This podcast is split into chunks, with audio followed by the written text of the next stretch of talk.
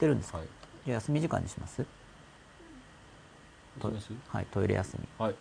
もう終わってます？これから終わるんですか？3時間。今もう一回回しました。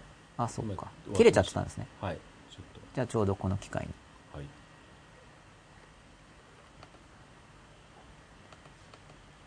じゃあ少しだけちょっと休憩させていただきます。お願いします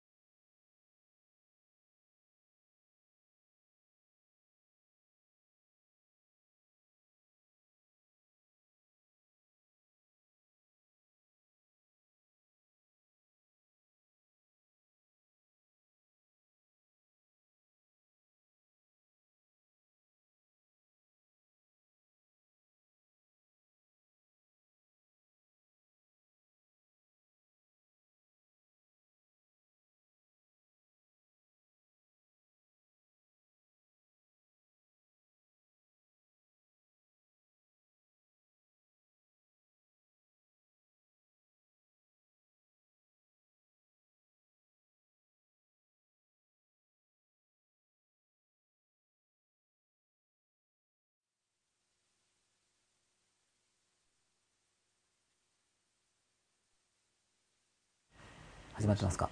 はい大丈夫です。はい。再開です。16人、はい。まあ、もうすぐ終わる感じですかね。そうですね。ぼちぼち。ぼちぼちと、はい。まあ、ちょっと書き込みを見ていって、はい。どこまでいったのかな？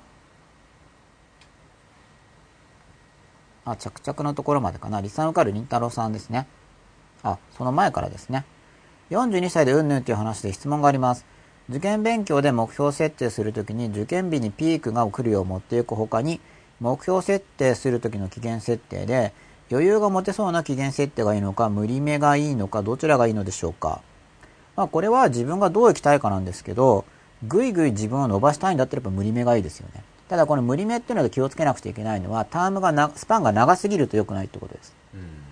スパンが長すぎる無理目っていうのはやりようがないんで、なんか今日の勉強量とか、今週ここまでやるとか、ペースが見える。その無理目のやつを達成できるかできないかが自分で分かる程度のスパンで無理目にやって、でそれで自分をちょっとまあ頑張らせてうんやるっていう感じですね。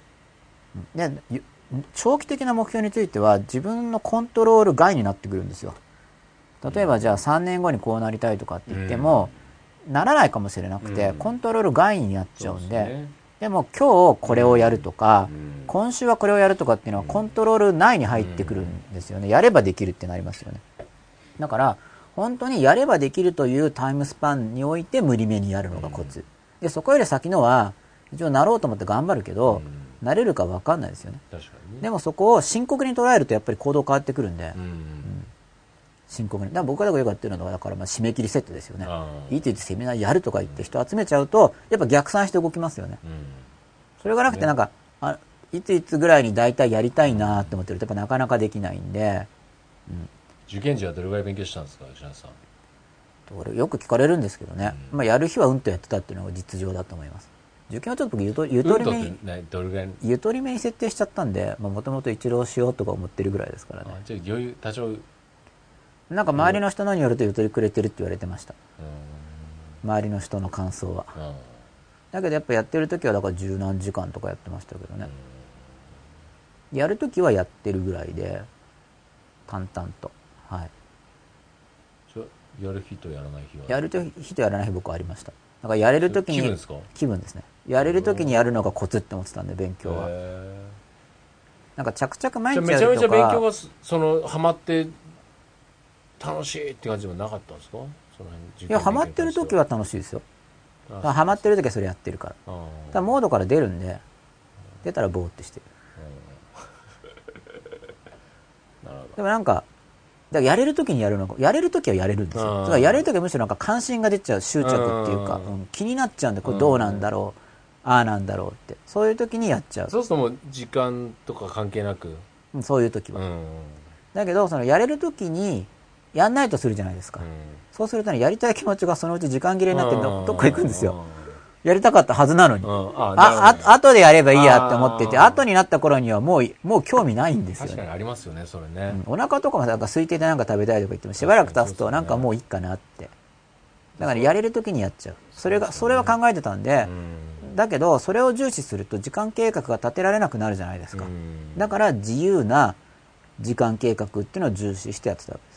だから途中から予備校行かなくなった。そのやり方だと言ってるとできないです。だって急に催すかもしれないから。なるほどね。そう。催してんのにそっちやんなきゃいけないみたいなそう授業の中にいる。るね。だからいつも催してもいいように参考書を買って、散歩したりしてぼーっとしてるわけです。確かにすごい重要ですよね。動けるように催した時に。うん。ただ前期言ってたのは、その受験に対してもやっぱある程度基本的な知識って決まってるんで、まあそれをコンパクトに受験業界の慣れてる人に概要を聞いておいた方が、まあ、自分一人でやってるとずれるかもしれないから、まあ聞いておいた方が効率いいだろうなと思って。で一応フェイルセーフとしては、まあ大体ちょっと聞けばわかるとは思ってたけど、まあわかんなかったら1年行けばいいだけなんで、で大体前期ぐらい聞いたらまあいいかなっていう感覚が自分に生じたから行くのをやめたってことですね。まあ夏期講習は行きましたけど。2学期はだからほとんど行かなかったです。それでだけど、まあいいかなっていう感覚生じなかったら行きますよ。うんうんうんその場合には標準的なカリキュラムを消化しておいた方がうん。無難だろうなっていう読み読みがあったんで。だから一応僕の場合には一応挑戦ではあったんです。未知の領域だから、うん。理産受験っていうのが、うん。未知の領域だから挑戦ではあったんですけど、うん。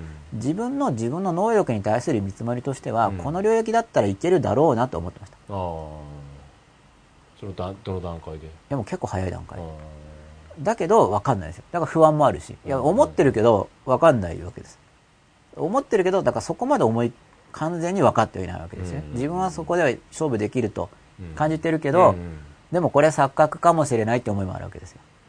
でもあの過去問とかが公開されてるから当時はまだ合格点は公開されてなかったのかな、うん。合格体験記から推測するぐらいだったはずなの、今は公開されてますけどね今過去問見れるんで、じゃあこれいけんじゃないみたいな。だから自分の勝負できそうな領域を見るって僕大事だと思ってるんですよ。うん僕はそれ結構やってたんで。うん他にもあとコンピューターも勝負できそうと思ってたんだけど、まあそれは親の反対みたいので、うんそっちよりも医者の方がいいんじゃないみたいので、まあそこは親に日を入りました。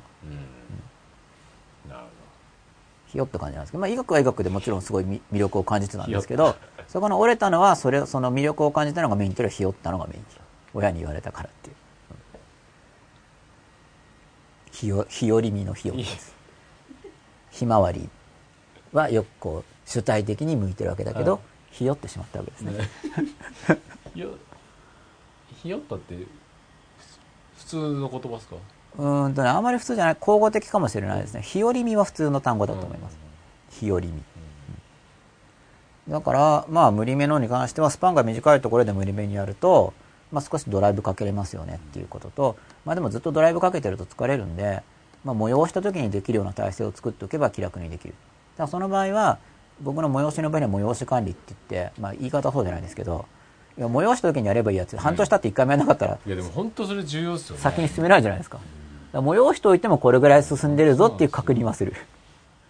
本当ね仕事とかでも重要ですよね重要重要。ねこう波が来てる時にそこにそう、そこでやんないと、ゴールまでガーッそう、ねそこの時やっとかないと、なんかもうその感覚なくなってると、いやもう本当そうだと思いますよ。なくなっちゃいますからね。うん。やれる時に行く。うん結構これ重要だと思う。いやすごい重要ですよね。一期一会みたいな。編集とかそうな一期一会みたいな感じ。編集とかもそうなんあですよやっぱり。行ける時はやっぱこうなんかずっとないと行きますよね。もうそれ逃したら、めんどくなります。あとはもう義務感で、もうそうそうそう。締め切りとか。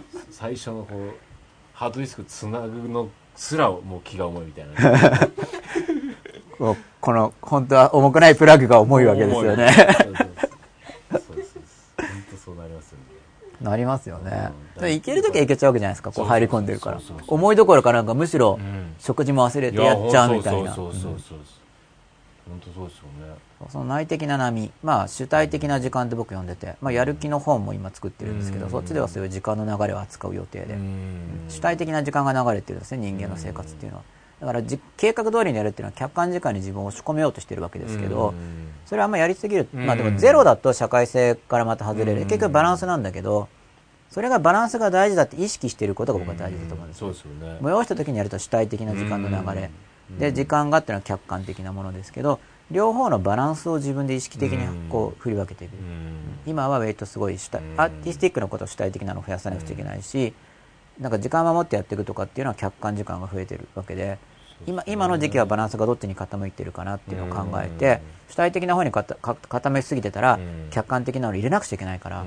で僕はじゃあ何ですかって映画とかやつ見に行ってたんですよ、映画見に行くと映画って決まった時間に始まるじゃないですか、うんでもなんか僕はだから予告編より前に行こうと思ってんのに映画が始まった後に行っちゃうんですよ。なんで？いや客観時間だからそれって。あ時計通りに始まるじゃないですか、あそれがなんか自分で DVD 見るときっていうのは、じゃあ3時ぐらいから見ようかなって思っても、なんだこうだで午後9時から見てもいいんですよ。はいはいはい。そうですね。そう。だから映画の場合大体ね、1週か2週遅れて、なんかじゃあ今日は夢を見て、夢っていうのはこう、お昼の回から見るぞみたいな夢を見るわけですね。で、そうすると夜の回に間に合うみたいな。うんそれは夜の回に行くぞと思ってると終わっちゃうんですよ。で、一応なんか被害者意識的になんでオールナイトないんだよとかと思っちゃうわけ。うんそれ被害者意識ですよね。だけど、お昼の会に行くぞと思っていると、夜の会に遅れたぐらいに行けるんですよ。うんそれはだから客観時間を取り戻そうとしているときは、うんそこら辺から入ってますねいや、一回しか上映がないともう行けないじゃないですか。そうですねだけど、一応そのなんか、ちょっと遅れて入るっていうのは実は時計の時間を意識してるんですよ。うん。一応その7時15分から始まるよって言って予告編があるだろうと予告編が20分だとして、うんじゃあ7時35だから7時でいらないから。40で7時40分ぐらいに入るとするじゃないですか、うん。一応なんか最後の5分とかじゃないじゃないですか、うん。遅れてるけど、うん。始まったちょっと後ぐらいですよね。っていうことは客観時間がちょっと意識されてるじゃないですか、後悔しないですか？何週か遅れてるけ頭どいやなんかね若干後悔するんですよ。お金の痛みとかもあるからお金払う1800円とかして。でも別に意図的にそうしてるわけじゃないですよね。結果そうなってるっていう。まあもちろん無意識的な衝動はあるんでしょうけど、で、その、それでだけど、そこの若干痛みを感じるけど、なんか間に合ったなという分類としては、遅れたけど間に合ったなっていうことで見る。うん。だからそれはだから、主観、客観時間に復帰す、復帰っていうか、客観時間が僕は減らそうとしてる側面があるんで、時計の時間っていうのは、だいたい時計普段つけてないし、だから時計つけてないと客観時間って分かんないですからね。でも映画とかっていうのは。食事とかも腹減ったら食ってましたもんね。そう。朝だからとか昼だから。レストランの予約とかも遅れて迷惑かけるタイプなんで、こういうに気をつけてる予定だったけど腹減ってないからうん。ちょっとずらそうと、まあ、レストランとかだったらそんな減ってなくても食べれるはずなんですけど、い行けばあのちょっとずつ出してくれるから。だ院とかはだから予約の時間の1時間後ぐらいに行きますって言ってあるんですけど。睡眠とかも今そうさそそそそんな感じそんな感じ睡眠は今はちょっとバラバラになって睡眠管理はだけどバラバラでいいわけですよね。眠くなったら寝るっていう。いや睡眠は本当は僕は出入りは戻したいですね。戻してる時の調子いいんで。その決まった時間に寝る。大体決まった時間に。ただ今はちょっといろいろあるからそうなってない、うん。こう番組と仕事と自信ですね理由は。うん。で自信によってかなり運動不足に入り込んでるんでこれメンタルの影響なんですよ。別にやればできる。まあうん。直はあれですけど今はもうやれやろうと思えばもうちょっと運動できる状況に部屋の中もなってるんで。自信は本当そういうメンタルの影響大きいですよねなんかそれ。うんやっぱなんか本能レベルでなんかね。恐怖があるんですかね。うん。なんかなんか自信だと動物が逃げるっていうじゃないですか。別にだって別に部屋で運動する分には関係ないはずなんだけどなんかねものすごい極端な運動不足なんですよ今僕は。足とか腕とか細くなってるんですよだからもうそろそろでもいいんじゃないですか復活したら。だからぼっちぼっちやってます。でこの間トランポリン1分間やったら筋肉痛になっちゃって。トランポリン1分で筋肉痛って初めてだよなって思いながら。どんだけ運動不足なんだろうと。トランポリンですよ。あの変わるの。こういうアップとかじゃなくて、太ももとかね。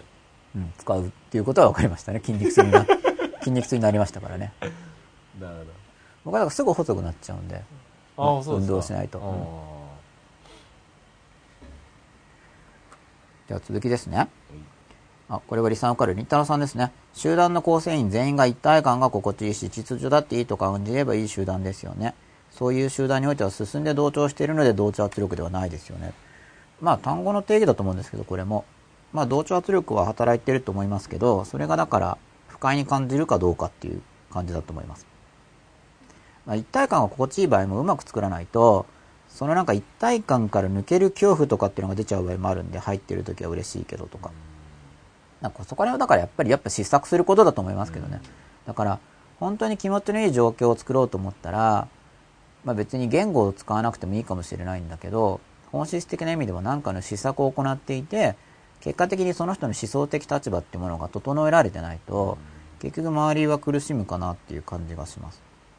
続きです。親は自分の親から受けた教育やしつけ、子供に縛られたと思い込むなどの被害者意識を持ち、子供の方も親から受けたしつけ教育、周りから受けたものに対して被害者意識を持っているとありますね。そうあると思うんですよ。で、まあ、僕としてはこの、凛太郎さんの被害者意識を観察してほしいんですよね。やっぱり凛太郎さんの発言っていうのはすごいこう、自分から目をそらす傾向がすごいあると思うんで、うんまあ、集団であれば自分が実際に入っている集団とか、まあ、構成員である自分がどう感じているかとか、そうしないとこれ考えてるつもりで、やっぱり自分じゃないものを考えてることになっちゃうんですよね。ジェン022223被害者意識が蔓延している話は興味深いです。今日そんなことがありました。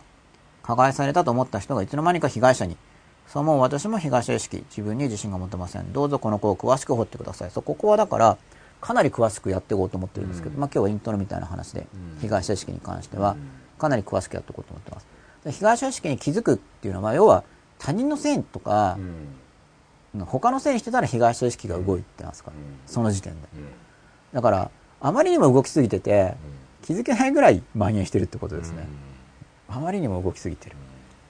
被害者意識を持ってる人同士で強化されたりもするんで、あいつのせいではね、うんそう、あいつのせいって言うと強化されますからね。なんでなのてさん。なんでなのとかもです。あ、なんでなの？となんですね。読み方を教えてくれました。おなんでなの？あれ、ちょっと違いません。なんでなの？てって書いてあるから。じゃあ名前じゃないんですね。なんでなの？とかもです。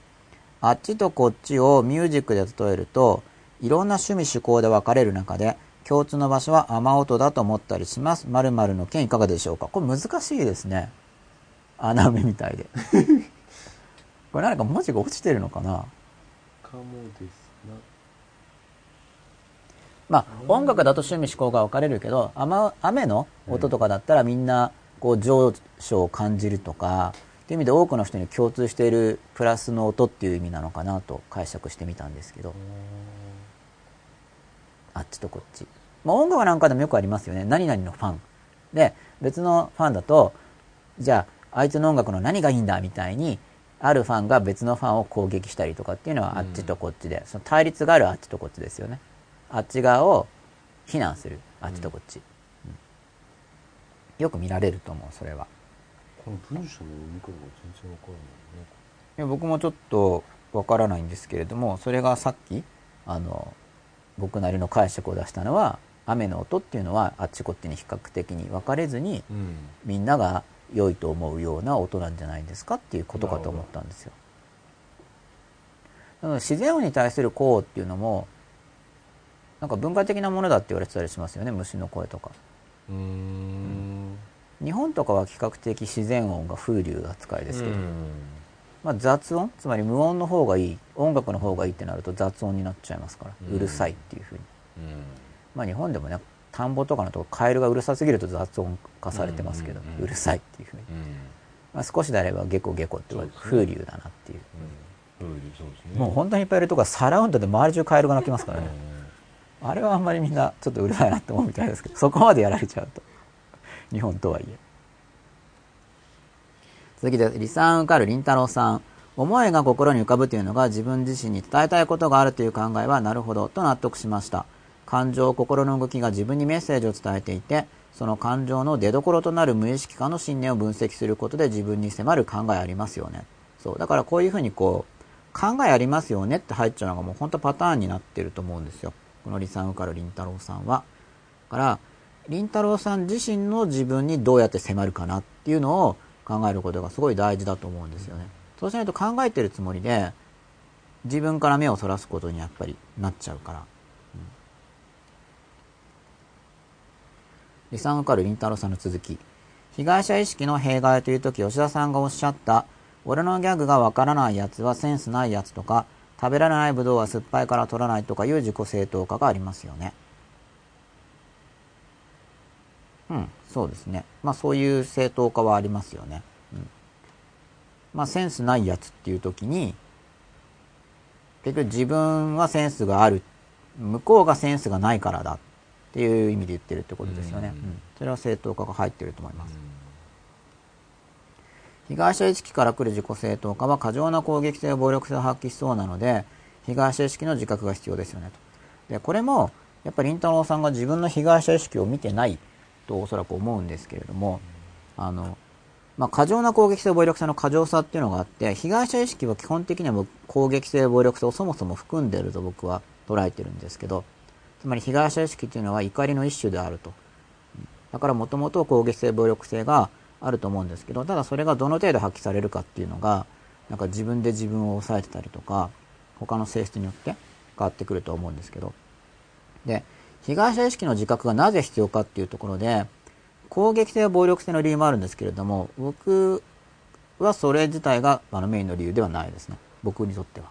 攻撃性暴力性に通じるからっていうのは、まあ、その人間に対して機能機能感とか、まあ、自他者から見ると攻撃的な人暴力的な人っていうのは害悪を与える人になるので、害悪自分にかかる害悪を減らすためにっていう側面からは攻撃性暴力性っていうのが重要になるんですけれども、僕が考えているのは自分自身っていうものは何なんだっていう、その自己を幸せにしていくっていう時に、その被害者意識っていうものを自覚していって自分の中にある、でその被害者意識を自分に統合していくことが大事だと捉えてるんで、もちろん被害者意識はあの攻撃性暴力性の元になるというふうには捉えてますうんで、理算受かるりんたろーさんの続きです。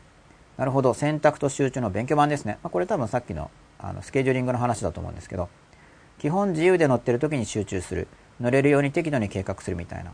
客観時間の話で僕は時計を15分くらい早めてます。うん、そう自由で乗ってる時に集中するっていうやり方と、まあ、あとは時間を決めてやるっていうやり方を併用するっていうことですね。で、そのバランスを自分の時期っていうか、に応じて変えていく。例えば僕だったら、浪人の前期の予備校に行ってる時には客観時間が多いし、後期の予備校に行ってない時には客観時間を減らしてるわけですよ。だから客観時間をゼロにすると危険だと捉えてたんで、うんなんかテレビ番組その時見てたかな。ちょっとテレビ番組も忘れたんですけど、うん客観時間をゼロにしないために何か何かやってました。ちょっとよく覚えてないんですけど。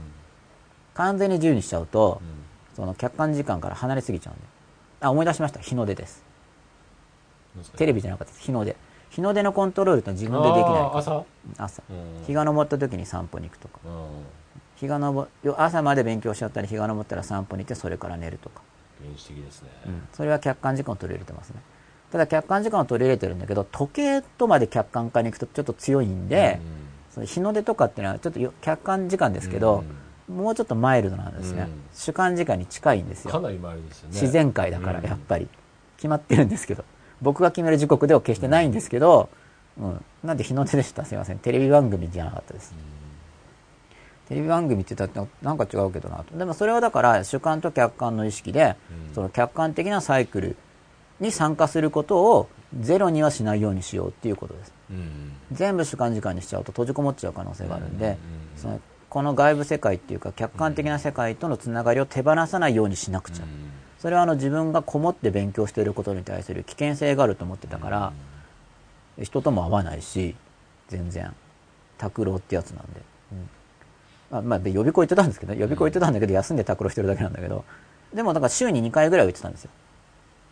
予備校にも。あそれも客観時間ですね、うん。だから完全にゼロじゃなくて自分の気に入ってる授業にちょっと行ってたり。でそこで行く時に電車使ってたんででそれは電車っていうのがなんかその映画よりも強制力があるんですよ。やっぱ遠くまで行くから、逃しちゃうとしばらく来ないんですね、だから電車の時間に間に合うとかも客観的な時間なんで、うん。そういうのを少し生活に取り入れるっていうのはやってました。完全に主観時間の中に埋没しないように。リサーカルりんたろうさん続きです知らず知らずツイッターにはまって勉強できなかったと自分では思い込んでいるのが僕の東意識なのかと思います。これこれ今の話をしてるんですかね？今の話をしてたらいいいい感じですと思います僕は、うん。今。今の心を見てるっていうのは。被害者意識あるなと。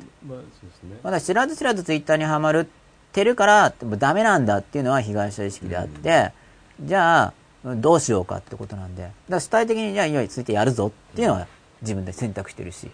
じゃあやめて勉強しよう。っていうのも自分で選択してますよね、で知らず知らずハマってるってやっぱ言いますけど僕も知らず知らずって言うんだけど知らず知らずやっちゃうってことは実はあんまないと思ってるんですよ、だからそう思っちゃうとやっぱ被害者意識が発動しやすくなるんで、知らず知らずとか、えなんとかのせいだとか、なんで俺だけがとか、そこら辺の単語が心に出てくる時っていうのは、被害者意識に気づくきっかけになると思うんですね。まあちょっと被害者意識の話が結構、うん多かったんですけど、であっちとこっちとかこういう被害者意識の話とかを聞いたり、まあこれまでもいろんなダイアグラムを出してきましたけど、この番組が狙ってることっていうのは、こう話を聞くとあっちとかこっちっていう話が多分ね見分けやすくなるんですねこれだけで、うん別にその勉強してノート取るとかしなくても、今この話全部じゃなくても、まあ、前半だけでも聞いた人っていうのは、これから日常生活でそのあっちこっちっていう図式にもうちょっと敏感になると思うんですよ、気づきやすくなるし、うん。あと誘導的な言説をしてる人がいる時に気づけるようになるし、で僕もそういう発言してるんで、あやってるなって分かると思うんですね。そうすると認識が上がりますよね、でそういうのが狙いで。でそれは自分の心の中のことより見えやすいんですよね、うん、でだんだん自分の心の中の被害者意識だったり秘められた怒りだったり、まあダークサイドですよ。ダークサイドについてはどういう用語を使うかってまだ考えてるんですけどね、ダークサイドについては昔からいろんな単語があるんで、もう強力すぎるやつはもう口に出すのもはばかられるぐらい嫌な単語なわけじゃないですか、まあだからダークダークな部分ぐらいでいいいいかなとも思うんですけどそれがだから自分なんだとは認めたくない、うん。まあシャドウっていう言い方もありますけどね、自分の中のシャドウであるとか。そういう話にもまあちょうど50で5051なんで、後半の始めとして、は後半はそういうダークな部分に入っていく、うん。でですけれどもダークな部分に入っていくけどダークではないんですよ、うん。ダークな部分に入っていくんだけどでもねこれダークな部分に光を当てるっていうのはまたちょっと誤解が生じる可能性があるんですね、ダークな部分に光を当てるって言っちゃうと結局ダークな部分悪いじゃんっていうのが入っちゃうかもしれない、実際光が入るのであれば楽に爽やかになるはずなんで、うん。光を当ててるつもりでその光をどう捉えるかによってはダークな部分に光を当ててるつもりで、うん。結局闇を闇として葬り去ってる場合があるんですね、似て非なるってやつです。それはダークな部分が扱えてることにはならないんですよ。うん。でまあそういうだからまあそんなにものすごい扱うっていうよりは、まあ、いつもそうなんです。けど概要をお話しして、うん。そのなんとなくあそうかなって思って、うん。みんなこう実践していくという感じの番組なんですけど、まあ、今週のテーマはあっちとこっちなんで、うん。こういう話を聞いて自分自身もあっちとこっちってやってると思うんでそういう言動した時にちょっと気づきやすくなったり、はい。あと周りの人があっちとこっちってなってる時に気づきやすくなったり、うん。あとはあっちとこっちっていう図式は、まあ、使わざるを得ないっていうところがうん。あって、うん。だから全用すればいいってことですね。うん。じゃあ全用するにはどうすればいいのかなとか、あとじゃあそれに付随しがちの全用じゃない部分。うん。良くない使い方、うん。あっちとこっちっていうやり方の良くない使い方ってどんなものなんだろうとかこういうものを今週は感じていただければとはい。思ってるんですけど。はい。どうでしょうか吉田さん。はい。はい。いいます？じゃあちょっとツイッターがもう一個入ったんでこれ読んで終わりにしましょうか、はい。リサムカルりんたろうさんです。自分にとって嫌な奴が寄ってきて嫌な言葉が残っていて反数して勉強に集中できなかったと思い込んでそいつへの苛立ちが増したんですがそれも僕の被害者意識なんだと今で思います。うん。これはまさに被害者意識ですよね。そいつのせいなんだっていう部分で。で、もちろんそいつのせいっていうのはその原因の連鎖の中のきっかけにはなってるわけです。ただきっかけなんだけどスタートは自分の心の中の構造にあって、うんある心的構造を自分が持っていてそれをそのあいつが刺激したからうんそういう感情に至ったと。うん、だからこれがじゃあ苛立ちが増して、まあ、嫌な言葉が残っているんだけれども、じゃあその嫌さ。うん。今嫌さが出ちゃってるわけですよね、うん。まあ、今ってもしちょっと前かもしれないけど。それに対して自分はどう生きていくか。うん。自分は何をするか。うん。っていうのを実践していくってことですね。ありんたろーさん勉強してるんで、さっき主体性のある言葉遣いをするっていう発言がツイッターにあったと思うんですよ。だからそれを実践するということですよね。うん、反数して勉強に集中できなかったと思い込んでっていう部分でやっぱ主体性がない言葉遣いをしているんで、うん。まあ、もし言葉遣いレベルでまず形式的に入るなら、えまだ自分はこの感情の処理がうまくできないからとりあえず感情の安定性を維持するために反数しようとかっていうふうにあの主体的な表現に言い換えて反数して。でちょっと経ったら少し落ち着いたらじゃあ落ち着いてきたから次はこれこれをするみたいに主体性のある表現を使っていくのも一つのアプローチかなと思いますけど、被害者意識、まあ、でもその被今の被害者意識を見るのがいいですよとかって言ったらすぐ見てくれたんで意外と素直なところがありますねとか言って意外とって吉田さんが何か言ってくれるかなと思ったらスルーされたんですけど。一応意外とってなんかこうクオーテーションに入ってるような言い方。はい。意外とって素直なところ。はい、ある。りんたろーさんとの書き込みを読みつつ今日はえーあっちとこっちと被害者意識に被害者意識は導入ですけどね。あっちとこっちについてお話ししました、はい。また来週も10時くらいからそうですね。やりたいと思いますので、はい。また来週も皆さんよろしくお願いします。はい。どうもありがとうございました。ありがとうございました。おやすみなさい。おやすみなさい